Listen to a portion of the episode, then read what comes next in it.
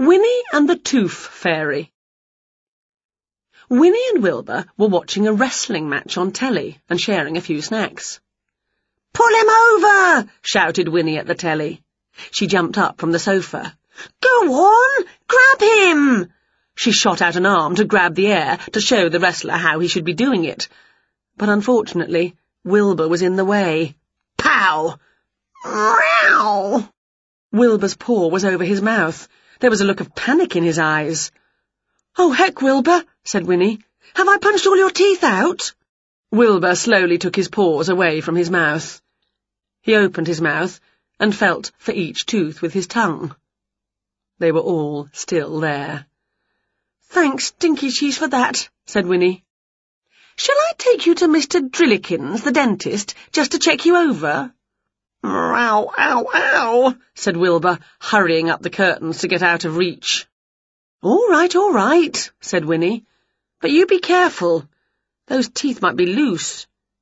You suck a nice warm worm and frog spawn smoothie through a straw. I'll finish off the nibbles by myself. Winnie settled back on the sofa. Trip him up! Pull his hair! she shouted, while she dipped an elephant's toenail into stinkwort sauce and popped it into her mouth. Tickle him! she screamed, as she took a licorice rat's tail and began to chew, chew, chew on that. But suddenly, mmm, mumbled Winnie, her hand to her mouth. She stuck long fingers into her mouth and pulled out a tooth. Meow said Wilbur, looking with interest. What am I going to do without this tooth? asked Winnie, holding it up. I need this tooth. I can't talk properly without it. I'll look like one of them wrestlers on the telly. I'll never be beautiful again, and I'll starve to death. What's that? Wilbur was nudging Winnie, offering her his straw. No, wailed Winnie. I don't want Smoothie through a straw. But Wilbur had grabbed hold of the telephone book and was pointing at a phone number. No, no, no, wailed Winnie even louder. I'm not going to Mr. Drillikins, never. But Wilbur had one more helpful hint to try. He was pirouetting on his toes, his arms curved above his head, and a soppy look on his face. What on earth? asked Winnie. Then she got it. Oh, I know you're being a fairy. Wilbur nodded enthusiastically. Of course, said Winnie. I can leave my tooth for the tooth fairy and get a wish from her in exchange for the tooth. Oh, what shall I choose for my wish, Wilbur? Actually, choosing her wish was easy. There was one thing more than any other that Winnie wanted just then. I must write a note to tell the fairy my wish, said Winnie. Where's my pen, Wilbur? Winnie scrawled with her pen. There! Looks good, doesn't it? Wilbur curled a lip and shook his head. Oh, stop looking at me like that, Cat, said Winnie. You know I'm not very good at writing.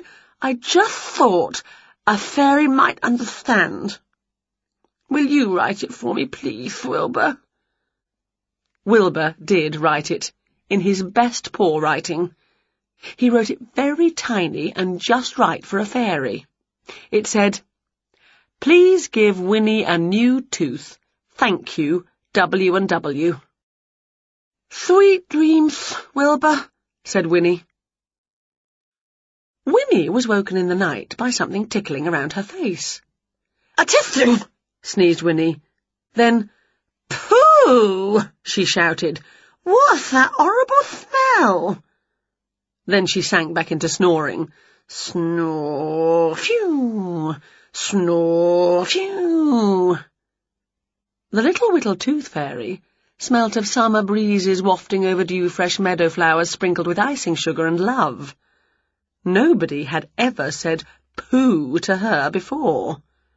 She put her tiny fists on her teeny pink waist.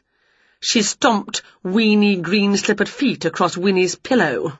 She grabbed hold of a titchy handful of Winnie's tangle of hair and heaved herself onto Winnie's cheesy white cheek. Then she took her wincy little wand and whack! She walloped it hard onto Winnie's great snoring mountain of a nose. Eh? What? Said Winnie, sitting up.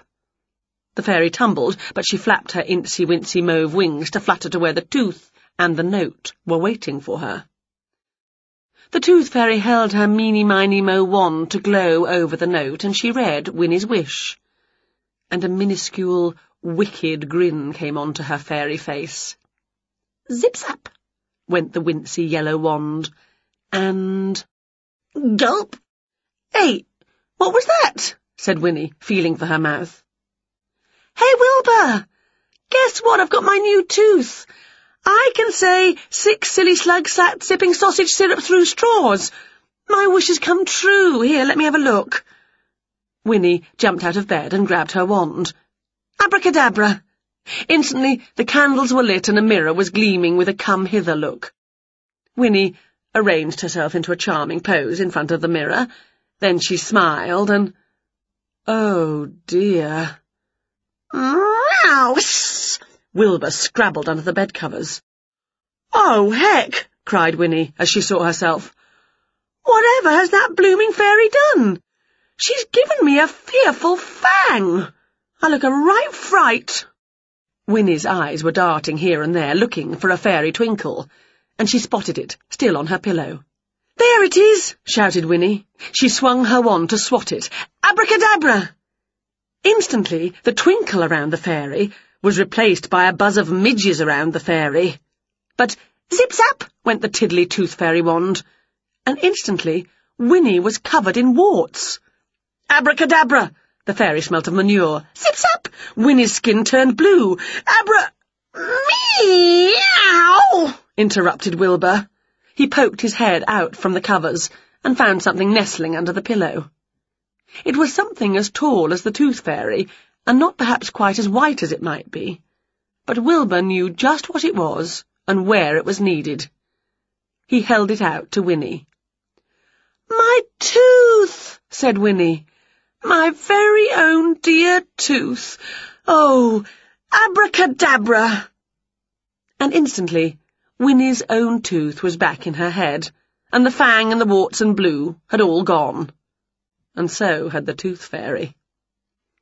Well, said Winnie, as she snuggled back into bed, that just goes to show, doesn't it? Meow? asked Wilbur. It shows that if you want a wish doing, you'd better just blooming well do the wish yourself, said Winnie. Meow, agreed Wilbur.